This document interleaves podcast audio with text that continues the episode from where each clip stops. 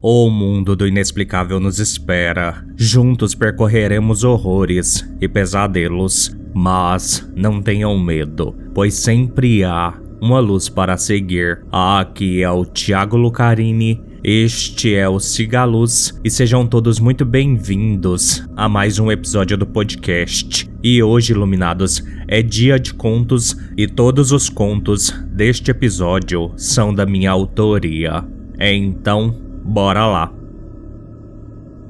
Conto 1 A Toca Gabriel Arango tinha acabado de deitar na cama para a cesta da tarde. Porém, os seus planos de descanso pós-almoço foram para o ralo quando ele se deu conta de uma aranha em sua teia na quina da parede, no canto do teto. Ele sempre teve um pavor anormal de aranha, era uma fobia. Por isso, faltava coragem em Gabriel para retirar aquele monstro dali. Ele se arrependia de não a ter notado antes de entrar no quarto. Acreditava que o seu cansaço acumulado e sonolência, depois da barriga cheia, haviam diminuído seu senso de alerta. E agora ele estava ali, naquela situação, congelado de pavor, sem qualquer reação. O seu medo era tão forte que o petrificava. Gabriel odiava isso nele. Pensou que Júlia, a sua esposa, estava fora e não chegaria tão cedo, assim como nenhuma de suas duas enteadas, filhas de Júlia. Ele estava completamente sozinho e ninguém chegaria para socorrê-lo. Gabriel, imóvel, ficou a encarar um inseto acinzentado, peludo repleto de olhos e cheio de patas no canto da parede, como numa velha cena de faroeste. Ele não sabe como, talvez o medo excessivo tenha lhe causado um apagão, mas em algum momento ele adormeceu quando acordou, Gabriel percebeu que a aranha não estava mais no seu lugar habitual. Possivelmente ela tivesse ido embora procurar alimento ou seus iguais asquerosos. O homem suspirou aliviado por um segundo. Contudo, imediatamente Gabriel sentiu uma coceira estranha no ouvido direito. Foi ao banheiro e pegou um cotonete ao posicioná-lo na orelha, viu patinhas peludas saírem de dentro do seu ouvido. Ele ficou lívido, um calafrio desceu por sua espinha, suas mãos começaram a tremer. Gabriel já havia lido relatos de besouros, moscas e baratas que entraram naquele orifício. Não era algo tão incomum assim, porém, nunca leu nada sobre aranhas em tocarem-se em ouvidos. Aranhas não. Com as mãos trêmulas, Gabriel pegou uma pinça. Ele puxaria a aranha, nem que fosse aos pedaços. Podia senti-la deslizando pelo seu canal auditivo, raspando, arranhando, provocando um peso anormal dentro de sua cabeça. Ele temia ser picado ali dentro. Suor frio escorria por suas costas. Gabriel, sem pestanejar, empurrou a pinça em direção ao ouvido, mas paralisou antes de concretizar o ato, pois, dentro de sua cabeça, a aranha sussurrou: Não ouse o homem deixou a pinça cair na pia. O seu coração quase saltou pela boca. Gabriel, ensandecido, saiu correndo do banheiro e foi para a cozinha. Não pode ser, não pode ser.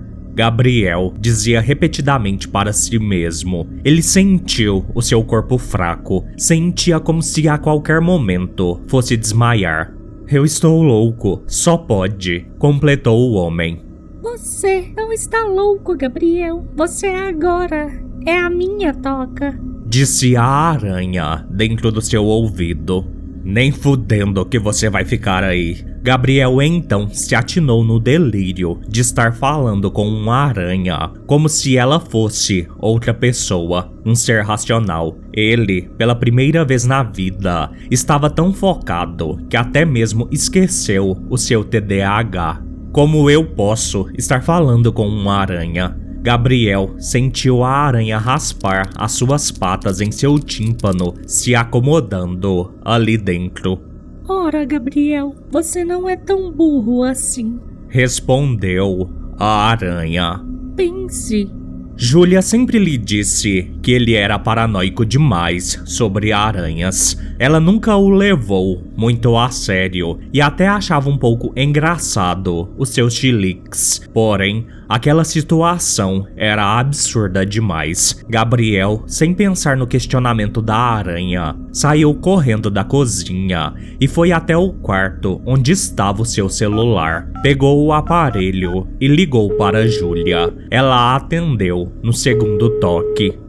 Amor, tem uma aranha dentro do meu ouvido, berrou Gabriel. Gabriel, aranhas não entram em ouvidos. Respondeu Júlia de forma calma, já acostumada com aqueles disparates de Gabriel. Porra, Júlia, eu a vi e ela está falando comigo agora como se fosse o maldito grilo falante. A Júlia não vai acreditar em você, Gabriel. Ela sabe que você é um fraco. Você ouviu isso, Júlia? Me diz que você ouviu isso. Gabriel nem sequer tinha notado que tinha colocado o celular no ouvido direito, o mesmo em que a aranha estava. Gabriel, você tomou seus remédios hoje? Por favor, Júlia, me diz se você ouviu a voz dela. Dela quem, Gabriel? A aranha? Sim, Júlia, a aranha. Ela também pode te ouvir, amor. Mas a Júlia não pode me ouvir. Para ela, você só está ficando louco, Gabi. Agora, de novo, Júlia. Ela acabou de falar. Você ouviu? Diz que ouviu, Júlia. Gabriel, amor, respira fundo. Eu estou indo para casa. Vai ficar tudo bem. Não tem nada no seu ouvido. Me espera. Eu chego aí em menos de uma hora. Gabriel começou a chorar. Não desliga, Júlia. Não me deixa sozinho com ela. Fica comigo, amor. Fica comigo. Já já, eu chego aí, Gabi. E então, Júlia desligou. Parece que ela não te ama tanto assim, Gabizinho. Cala a boca, aberração. Eu vou dar um jeito nisso agora. Entre lágrimas, Gabriel correu de volta para a cozinha e revirou as gavetas do armário. Ah, o que o pobre Gabizinho vai fazer com a aranha malvada? Eu vou colocar os meus ovos em sua cabeça e vou comer o seu cérebro, Gabriel, enquanto minhas irmãs fazem ninho no seu rabo. zombava a aranha dentro de sua cabeça. Depois de procurar por algum tempo, Gabriel finalmente achou um maçarico que usava para fazer alguns pratos. O homem, com um sorriso ensandecido, ligou o aparelho, apreciando o brilho da chama salvadora. A aranha começou a se mexer violentamente dentro do ouvido do homem, que àquela altura já não se importava com a sensação agoniante. Espera, Gabriel, eu saio. Era só uma brincadeira. Disse a aranha, percebendo a gravidade da situação. Agora é tarde, filha da puta. Puta que pariu, você é louco mesmo. Antes de encostar a chama do maçarico dentro de seu ouvido, Gabriel escutou a aranha gritar: Mãe! Então, os gritos da aranha se juntaram aos gritos de Gabriel enquanto ele berrava com a dor de sua carne sendo queimada. Apesar da dor insuportável, ele sentiu um alívio quando percebeu que a aranha em seu ouvido estava morta. Sua orelha se retorceu num pedaço disforme e enegrecido pela severa queimadura. Gabriel deixou o maçarico cair. Ele estava para desmaiar. Então, ele ouviu passos pesados no andar de baixo. Pensou que fosse Júlia, que graças a Deus ela chegou a tempo de socorrê-lo. Uma sombra se aproximava dele. Sua visão estava embaçada. Entretanto, o seu foco se ajustou por um segundo. O homem berrou, pois o que ele viu não era Júlia, mas uma aranha, quase do tamanho de uma vaca. Então, aquela desgraça peluda e cinza avançou sobre ele, petrificado pela dor e pelo medo. Gabriel apenas esperou o bote da mãe da aranha morta em seu ouvido. Júlia chegou em casa cerca de 45 minutos depois da ligação de Gabriel Dentro da casa havia um cheiro insuportável de algo queimado. A cozinha estava uma bagunça. O maçarico estava caído embaixo da bancada. Haviam manchas de sangue por toda parte e pedaços rasgados da roupa de Gabriel se espalhavam pelo local. Julia sentiu o seu coração parar por um segundo. Pegou o seu celular e ligou para a polícia. E enquanto estava ali, ela sentiu algo algo viscoso pingar em seu ombro. Ela passou a mão no líquido e percebeu ser sangue. No mesmo instante, notou uma pequena aranha deslizar pelo botão de ligar do rádio sobre a bancada e a música Tiptoe Through the Tulips do cantor Nick Lucas começou a tocar. Julia tremeu, pois ela tinha uma aversão e medo inexplicáveis por aquela canção que em sua cabeça mais parecia um chamado de conjuração do diabo. Percebendo toda aquela estranheza da situação, Julia finalmente olhou para cima e gritou como uma louca, pois Gabriel, com parte do rosto queimado, estava preso no teto por uma imensa teia de aranha que cobria totalmente o seu corpo, deixando apenas a cabeça à vista. Os seus olhos estavam congelados de pavor e não tinham mais qualquer traço de vida. Sua boca estava escancarada. Foi quando Julia viu que de dentro dela surgiram algumas patas longas e peludas de aranha. A mulher, sem pestanejar, correu desesperadamente para fora de casa, enquanto aquela música música maldita parecia ficar cada vez mais alta. Julia era uma mulher prática e a única coisa que ela precisava fazer naquele momento era se salvar, uma vez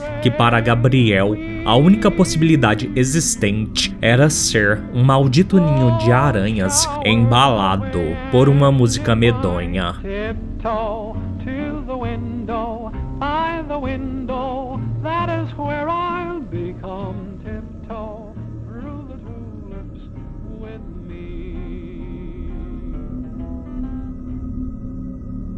Só um adendo rápido, iluminados. Esse conto A Toca, originalmente ele foi um mini conto e eu expandi o seu universo e ele também é um agradecimento ao Gabriel Ariza, marido da Juliana, que já teve o seu episódio aqui no Arrepiozinho e o conto Aranhas, que foi uma homenagem a ela. Por isso, Gabriel, se você estiver escutando e tiver achado muita coisa familiar nesse conto, é porque ele foi feito propositalmente pensando nisso. Então, bora continuar. Último conto: Auréola Sangrenta. Eu acordei com aquele choro estranho. O meu coração quase saiu do peito quando eu vi aquela aberração. Ao lado da minha cama havia um grande bebê gordo e rechonchudo. Ele parecia ter sido inflado de tão inchado. Seus olhos eram de pura raiva e dor. Os seus dentes estavam à mostra devido aos seus lábios extremamente finos e revelavam dentes serrilhados. O ser usava fralda e pequenas asas retorcidas estavam às suas costas. Porém, o mais bizarro era que sobre a sua cabeça havia uma auréola completamente vermelha, que assim como uma nuvem, chovia pequenas gotas de sangue sobre a criatura, a encharcando. Havia uma macabra luminescência avermelhada em torno daquele pequeno anjo infernal. Confesso que não tive força sequer para gritar. O anjo flutuou na minha direção e eu estava petrificada. Gotículas de sangue começaram a salpicar o meu rosto. Onde aquele sangue ácido caía, a minha pele automaticamente começava a queimar. Então via a boca daquela aberração esboçar um sorriso e se dividir, multiplicando-se e se espalhando por todo o seu corpo Rapidamente, o seu corpo gordo se encheu de várias bocas cheias de dentes finos e afiados. A chuva de sangue se intensificou, me encharcando ainda mais. Naquele momento, tudo fez sentido. O anjo, com sua auréola sangrenta, iria derreter meu corpo e comer ou beber o que restasse dele. A dor absurda me paralisava. Meus olhos se encheram de lágrimas. Eu não devia ter feito o que fiz. Me desculpa, eu disse para o anjo. A criatura esticou o seu bracinho rechonchudo na minha direção. Os seus olhos saíram da sua face e andaram por seu corpo até a ponta do dedo gordo apontado para mim. O par de olhos me encarou contemplando uma imensidão que eu não conseguia explicar. Por um segundo, acredito ter visto um instante de humanidade. A chuva de sangue parou de cair. Por quê? O anjo perguntou. Eu fui burra. Eu devia ter pensado melhor, planejado tudo de forma a te dar uma chance de viver. Os olhos na ponta do dedo do anjo se encheram de lágrimas vermelhas. Ainda podemos ficar juntos, falou o anjo à sua maneira. Não é tarde demais? perguntei. O anjo balançou a cabeça negativamente. Mas vai doer.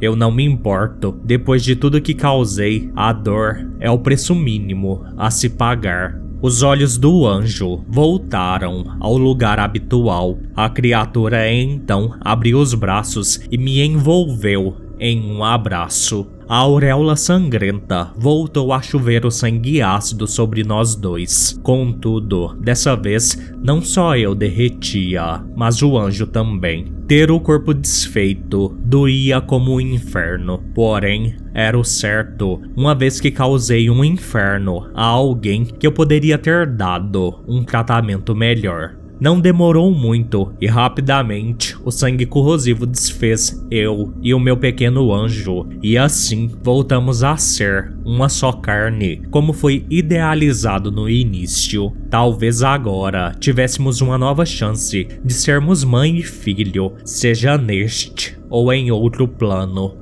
A notícia abalou toda a cidade. O jornal O que os Ventos Trazem, comandado pelo jornalista Horácio Pereira, relatou em sua matéria principal Márcia, uma mulher de 30 anos, matou o marido, sua amante e a criança que a amante carregava ainda no ventre. Tudo começou quando Márcia descobriu que era estéril e ela convenceu o seu marido, Rogério, de 32 anos, a arrumar uma amante, Jordana, de 26 anos, e convencê-la a ter um bebê para o casal. Jordana aceitou a proposta e passou a morar junto ao casal, mas não formavam um trisal. Márcia, com o decorrer da gravidez, começou a sentir muitos ciúmes e raiva de Jordana, uma vez que Rogério estava muito mais próximo de Jordana. Márcia relatou no ato de sua prisão.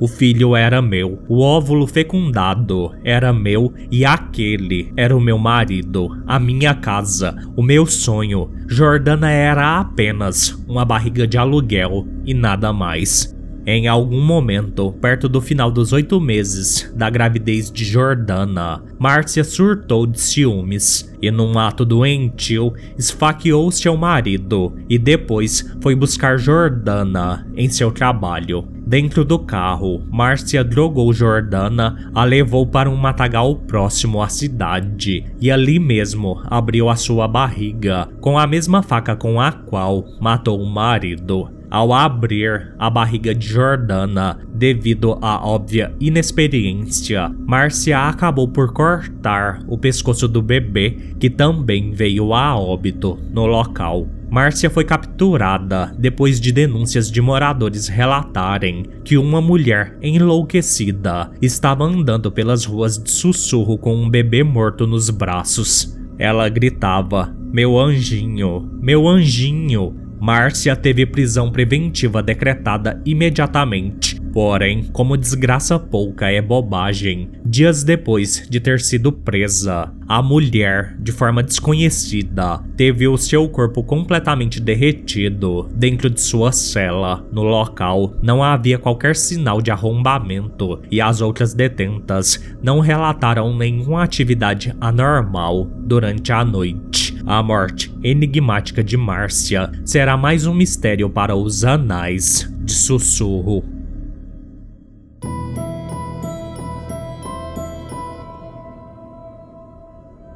Bem, iluminados, este foi o episódio de hoje. Espero que tenham gostado. Mandem relatos para sigalospodcast@gmail.com ou no número 62992553601.